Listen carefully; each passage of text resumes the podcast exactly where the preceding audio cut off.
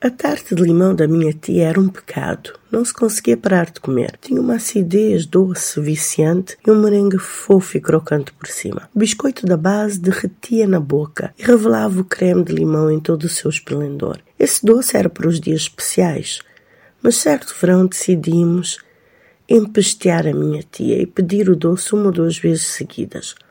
Na última vez estávamos com tanta seca, como se diz, naquilo que mal acabou de sair do forno, comemos de uma vez. E aquela tarte não é para se comer quente, é para se comer fria.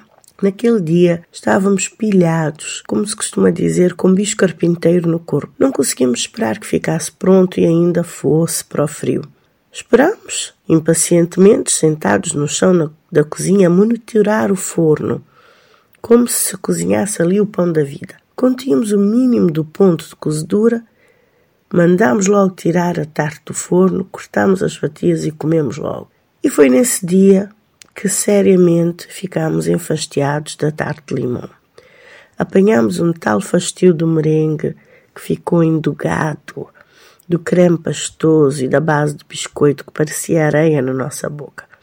Bem feito. Não conseguimos nunca mais apreciar essa iguaria da minha tia. Mas a minha tia tinha uma mão fina de cozinha. Ela tinha um repertório incrível de receitas sofisticadas, com decorações, naquele tempo, hein? mas também receitas da terra. Com ela conheci o bidion, a cachupa de cevada, o peixe frito com molho de cebolada, o chouriço de sangue, que comprávamos só porque conhecíamos a procedência. A tarte de camarão três camadas era assunto sério, afamado na cidade e muito requisitado uh, para casamentos e batizados.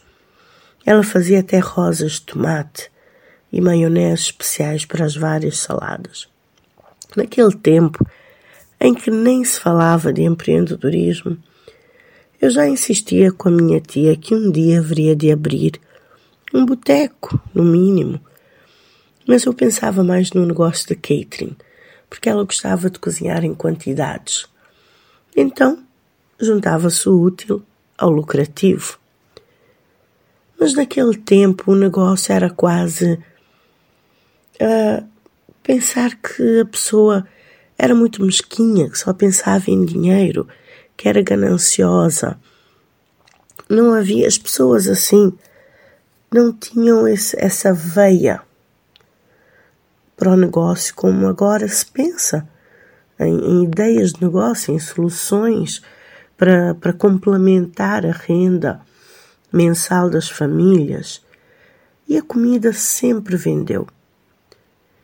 Muito mais agora que, uh, apesar de haver mais opções, as pessoas têm uma vida mais corrida. Hoje em dia, profissionalmente, se exige o constante estudo.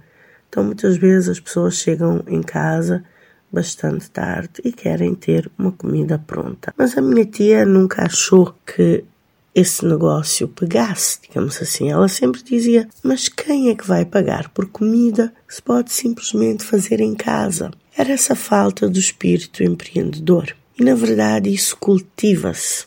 E é sobre isso que eu quero falar. Cultiva-se esse espírito quando se entende o que a pessoa quer, o que o povo quer, o que o cliente quer, e quando se consegue principalmente fazer algo em que se acredita, em que se, em que se sente que está realizado, não só pelo dinheiro, mas pelo projeto. Esse é o tipo de empreendedorismo em que eu acredito. E principalmente o empreendedorismo social, que resolve um problema social e que entende o que a sociedade também precisa, que faz falta. E é claro, o negócio tem que ser uh, lucrativo, tem que ser sustentável, senão não vale a pena.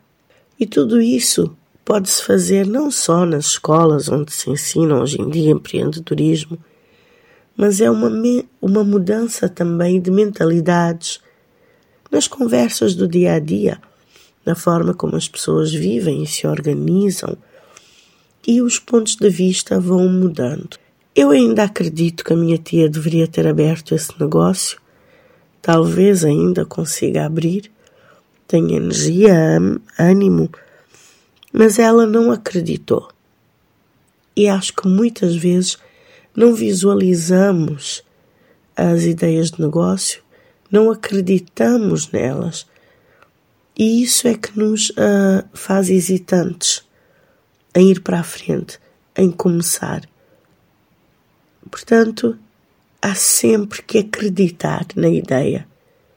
Há sempre que refiná-la, obviamente, estudar os prós, os contras, as soluções, mas principalmente dar uma chance à ideia. Tomara eu que houvesse mais lugares ou lugares que vendessem a tarte de limão da minha tia.